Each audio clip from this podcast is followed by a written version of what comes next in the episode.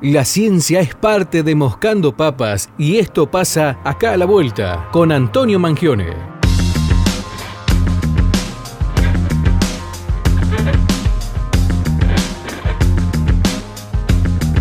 Ustedes el separador, eso significa que tenemos un nuevo acá a la vuelta. Antes de darle las buenas tardes a Antonio que está del otro lado, te recuerdo que podés seguir todos los acá a la vuelta que salen habitualmente los martes en Spotify.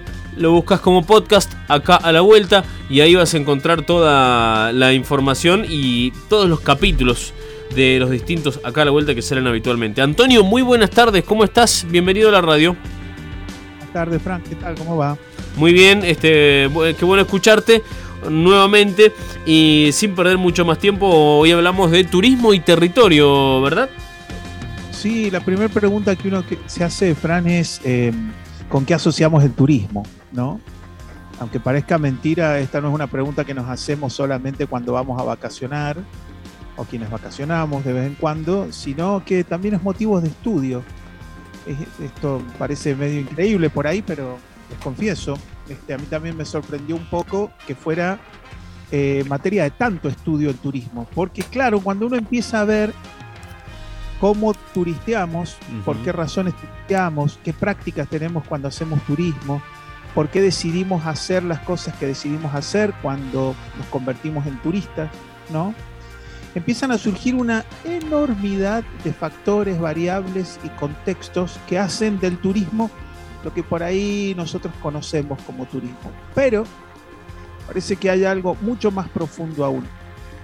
Están cambiando las cosas radicalmente a nivel global en Argentina y también en San Luis acerca de cuáles son los destinos turísticos y cómo se vincula la lógica del turismo con los territorios. Y voy a pasar a dar unos datos y después nos metemos de cabeza con nuestro invitado de hoy. Eh, pues sabes que en Argentina el turismo representa más o menos entre el 7 y el 8% del PBI. Está Argentina entre, un, entre los primeros 20 países con mayor representación del turismo en su PBI. Es decir, es, es como bastante importante. Déjame darte un dato de contexto además de San Luis. El 99% del turismo en San Luis es residente, es decir, no es internacional, el, solo el 1% es internacional. Solo para ir poniendo en contexto entre el año 2017, el año 2017, 2018, 2019, en promedio, San Luis recibió un millón de turistas. En promedio, un millón de turistas, el doble de la población actual, recibió en solo un año. Esta, este esta cantidad de turismo este, tuvo un pico allá por el 2015 y bajó como un 20% del 2016 al 2019. Después, pum, pandemia, y está subiendo de a poco. Y el tema es que cuando vos focalizás en San Luis, a donde se produce la mayor cantidad de turismo, de turistas, es adivinar en qué localidad o en qué lugar de San Luis. ¿En el noreste? Sí, señor, en Merlo. Muy impresionante. El 42% del turismo, es decir, 420 mil personas pasan por año, nada más que por Merlo. No por comechingones, no por cortaderas, no, no por Merlo. Es decir, que está en San Luis eh, focalizado el turismo muy fuertemente en una zona que además tiene alto valor inmobiliario y alto valor del punto de vista ambiental. Y acá empieza el tema. ¿Cómo se reconcilia el turismo entendido como una práctica de em, uso del territorio cuando en ese mismo lugar también es el territorio de otras comunidades, ¿no? ¿Qué, tensiones empiezan a surgir? ¿Cómo opera el crecimiento y el desarrollo urbanístico en términos del uso del territorio, de los suelos, del hábitat, del agua? ¿Cómo, cómo se vinculan? En este sentido, por esta razón, me interesaba convocar a, acá, acá a la vuelta a un docente de la Universidad Nacional de San Luis, de la Facultad de Turismo y Urbanismo. Estamos hablando del doctor Pablo Perepelicín, ¿sí? que es docente allá en la facultad en FTU. y especialista en el tema de turismo, territorio, planificación territorial. Me gustaría que empiecen a conocer quiénes son y qué hacen aquí en San Luis sobre esta temática.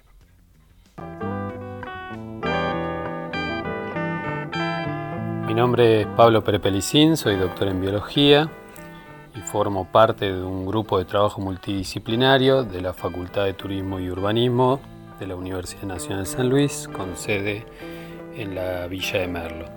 El tema de trabajo es el turismo, pero haciendo énfasis en las distintas realidades territoriales y en las prácticas comunitarias. El grupo de trabajo lo conforman docentes, investigadores de materias o asignaturas ligadas al patrimonio natural y cultural y este, profesionales del turismo. El área de trabajo es principalmente el corredor de las sierras de los Comechingones, pero tanto las zonas urbanas, los centros urbanos, como los parajes rurales del norte de la provincia. La finalidad de la conformación del grupo de trabajo es lograr una mayor presencia de la universidad pública dentro de zonas este, más lejanas y que sufren un mayor desplazamiento de lo que son los centros urbanos, tanto en materia de actividad económica como en este, menor representación cultural y, productiva. Así que a través del grupo de trabajo es posible recabar información para ser utilizada dentro de lo que son las mesas de discusión sobre desarrollo turístico, donde todos los actores sociales y sus intereses se puedan ver representados. Pablo Peripelicín, eh, de la Facultad de Turismo de la UNSL, Antonio. Vos fíjate, Frank, que si vos considerás, por ejemplo, por ejemplo, Merlo, podría ser cualquier otro destino turístico, y fíjate cómo hablo, ¿no? De destino, como no en la ciudad, en el espacio, en ese, en ese único lugar. Em, lo, que ha ocurrido con el tiempo, con estos destinos turísticos, es que eh, van acompañados de una complejidad de factores. Mm. lo que se denomina, por ejemplo, la privatización de la expansión urbana, porque a, dónde se genera, a dónde va uno de vacaciones, a grandes emprendimientos turísticos, donde son este, territorios ahora urbanizados para la construcción de cabañas, hoteles, etcétera, ¿sí? que antes constituían el territorio de otra manera, con otra interacción. Entonces, entonces, ahí se empieza a generar una tensión importante. Pensemos que, por ejemplo, en ciertos lugares, acá en San Luis, por encima de los mil metros no se puede edificar, pero como siempre dicen los especialistas, vos protegés una zona, pero todo lo que está alrededor de lo protegido se utiliza fuertemente, intensivamente y queda muy deteriorado. Y esto, digamos, los distintos sitios turísticos no escapan. Pero, como dice Pablo, ocurren otras problemáticas, es que ocurren desplazamientos, despoblaciones, de actividades, desegregación de comunidades, producto de la expansión turística concebida como por ahí la entendemos en, la mayoría. Vamos a, me gustaría que, viéramos, eh, que escucháramos el, el segundo audio, nos vamos a pasar el tercero, pero el segundo audio para, para entender por qué, por qué es importante abordar estas temáticas. Bueno, la importancia de investigar estos temas es fundamental en estos tiempos, ¿no? tanto a nivel regional como dentro de la provincia de San Luis, en especial en esos puntos donde la actividad turística crece de forma sostenida desde hace muchos años. ¿Por qué? Porque mm, es con una falta de planificación territorial, el crecimiento de la actividad turística puede desencadenar en desequilibrios tanto ligados al aumento de las urbanizaciones, tanto de centros urbanos, pero también del comienzo de, nuevas urbanizaciones o el avance de la urbanización hacia áreas rurales. Eh, y eso trae aparejado impactos, ¿no? puede ser la falta de agua o la mayor frecuencia de incendios en zonas de bosques nativos del semiárido, y la pérdida de diversidad o la degradación de zonas de bosque nativos o directamente el aumento de áreas deforestadas. Por ello, el estudio del turismo desde una óptica comunitaria y territorial y comunitaria es una herramienta fundamental dentro de la planificación para equilibrar y poder disminuir los efectos negativos que genera el, el aumento de las migraciones y el aumento de la urbanización sin demasiada regulación. Eh, el turismo, por otro lado, puede también ser una ventaja para diversificar la actividad socioeconómica de áreas que han sido históricamente desplazadas, especialmente áreas rurales, visualizadas dentro de lo que son los parajes rurales del norte de la provincia de San Luis. El turismo bien planificado dentro de una óptica comunitaria significa una oportunidad de comercialización de la producción tradicional y una herramienta para fortalecer la identidad y el arraigo de la población rural del norte de la provincia. Bien, distintos factores analiza Pablo. Sí, si vos vas a un lugar turístico donde, por ejemplo, lo que se consume en los establecimientos de alojamiento no tiene que ver o está muy distante de la producción local, generas un desplazamiento y una marginación de las comunidades que viven en ese, que viven, que residen en ese espacio, ¿no? en ese territorio y que hacen ese territorio. De eso estamos hablando, de eso está hablando Pablo.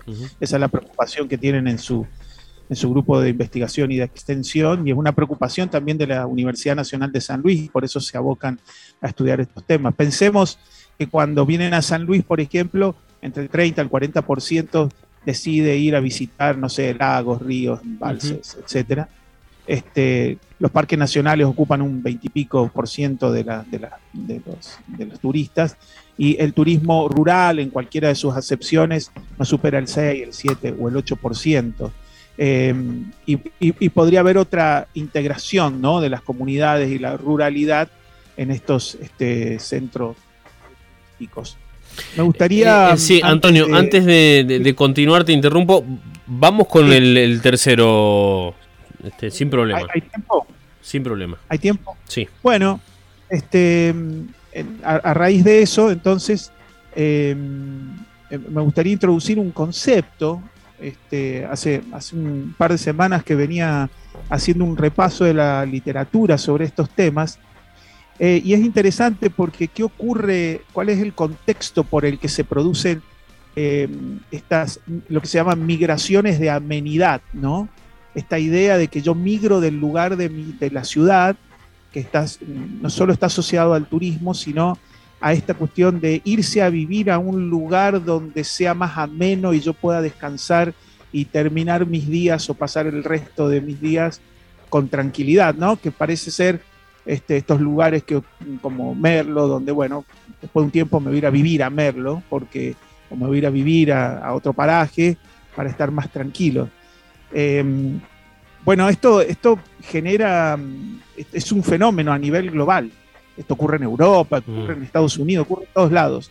Es un fenómeno global y que está marcado por lo que en algunos autores consideran lo que es una, un, una suerte de neodesarrollismo, emanado del neoliberalismo, que está sujeto a lo que se llama la privatización de la expansión urbana. Es decir, todas estas expansiones urbanas en realidad no son a través de viviendas o espacios populares o de acceso social, sino que están privatizados de alguna manera porque los que pueden pagarlo en realidad son quienes tienen la disponibilidad del dinero, porque en Argentina en particular el acceso al crédito es muy difícil. Entonces hay un contexto este, particular en Argentina que condiciona este, cómo, se, cómo se afecta el territorio en las comunidades de ciertos centros turísticos. Me gustaría que escucháramos cómo, cómo ha desarrollado Paulo y su equipo toda esta tarea en, en, el último tiempo, en este audio número 3. Bueno, el grupo de trabajo nace allá en el 2018 a través de la conformación de una mesa de trabajo sobre turismo comunitario, donde la idea era un poco hacer una reunión fundacional para que estos temas eh, sean mejor representados dentro de las carreras de turismo de la Facultad de Turismo y Urbanismo de la Universidad Nacional de San Luis. A partir de ahí eh, nos hicimos presentes en proyectos, en convocatoria de proyectos de extensión y sumando estos temas a proyectos de investigación que ya estaban en marcha, por ejemplo, dentro de eh, proyectos de investigación sobre embalses artificiales en el norte de la provincia, donde poco a poco vamos sumando la relación turística que tienen estos, estos sitios de importancia. Y por otro lado, en proyecto de extensión, donde pudimos realizar un diagnóstico de la realidad turística en, los, en varios de los parajes eh, rurales del Valle de Conlara, donde eh, la realidad es muy diferente, ¿no? Y cada comunidad, cada paraje eh, participa o hace frente del turismo de distintas maneras.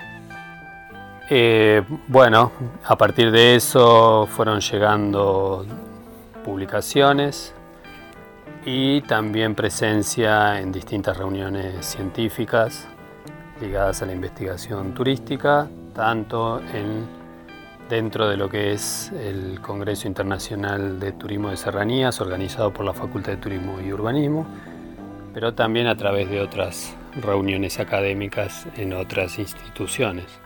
Además, siempre estuvo presente en el grupo hacer este, discutir o hacer este, reflexionar sobre estos temas en medios de comunicación, en radio o en medios gráficos.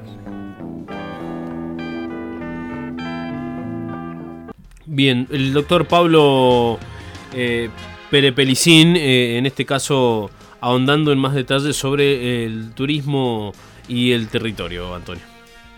Fíjate cómo lo que dice Fran acerca de cómo en cada paraje hay una realidad distinta. cuando, cuando, y, por otro lado, cuando nosotros comprendemos al turismo como algo mucho más este, homogéneo, ¿no? Vamos a una ciudad, eh, buscamos el hotel o la cabaña, hay una dinámica muy homogénea, todas las cabañas se comportan de la misma manera, todo tiene lo mismo. sin embargo, en cada paraje hay realidades distintas y se comportan en forma distinta porque tienen acceso al agua distinto, comunicación distinta, transporte distinto, acceso al transporte distinto, acceso a los bienes primarios para la producción distinta, etcétera, lo cual merece una atención especial. Y mm, finalmente me gustaría que, escucháramos este, este último audio acerca de cómo visualizan el futuro, ¿no? Este, a mediano y largo plazo en el proyecto eh, donde trabaja Pablo. Bueno, en vista del futuro seguiremos trabajando con el equipo, que está cada vez más consolidado a través del aporte de nuevos docentes, tanto de la Facultad de Turismo y Urbanismo como de otras facultades, nos hemos presentado a nuevos proyectos de extensión universitaria, eh, en este caso con un grupo de trabajo interfacultad donde el turismo comunitario se verá reflejado y donde eh, buscamos incorporar nuevas organizaciones sociales, nuevos actores sociales. También para el año próximo tenemos pensadas nuevas prácticas para los estudiantes de las carreras de turismo, donde se integre este, el análisis de distintas realidades en zonas naturales y rurales. Y la idea es que poco a poco eh, los datos y la experiencia del grupo de trabajo pasan ya llegando cada vez más a los centros de decisión.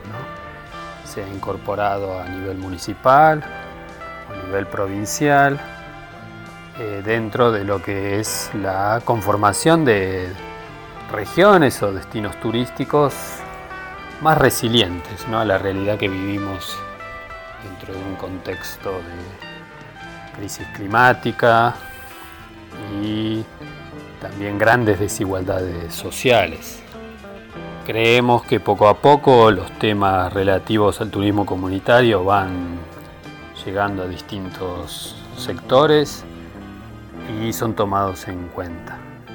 Pero para ello es todavía necesario de trabajar en conjunto, tanto a nivel público como privado, eh, dentro de las zonas urbanas y rurales, y tomar e integrar los distintos modelos de desarrollo de los distintos territorios.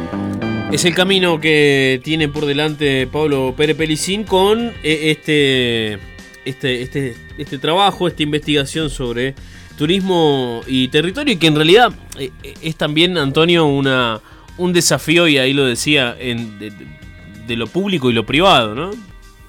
Así es, Fran, y este, es una problemática difícil, no quiero abusar de esta palabra, pero hay una tensión, hay una, una tensión por el uso, por el territorio, y me parece que tiene que resuelta en este tiene que ser resuelta de alguna manera en el, en el debate, en la puesta en, discusión de, las, de, los aspectos que hacen al turismo. Y como bien dice él, y con esto termino, eh, todos estos estudios tienen que llegar en algún punto a quienes tienen la capacidad de gestionar y tomar algunas decisiones. Eh, me parece que ese es el camino. Creo que la universidad está bien encaminada en ese, en ese aspecto y el grupo con el que trabaja Pablo eh, da toda la impresión que también va, en esa dirección. Así que muchísimas gracias a ustedes, muchas gracias a Pablo por prestarse a la, entrevista y para participar en el programa. Un nuevo acá a la vuelta con Antonio Mangione. Gracias Antonio, será hasta el martes que viene. Que esté muy bien. Un abrazo, hasta el martes que viene. Abrazo.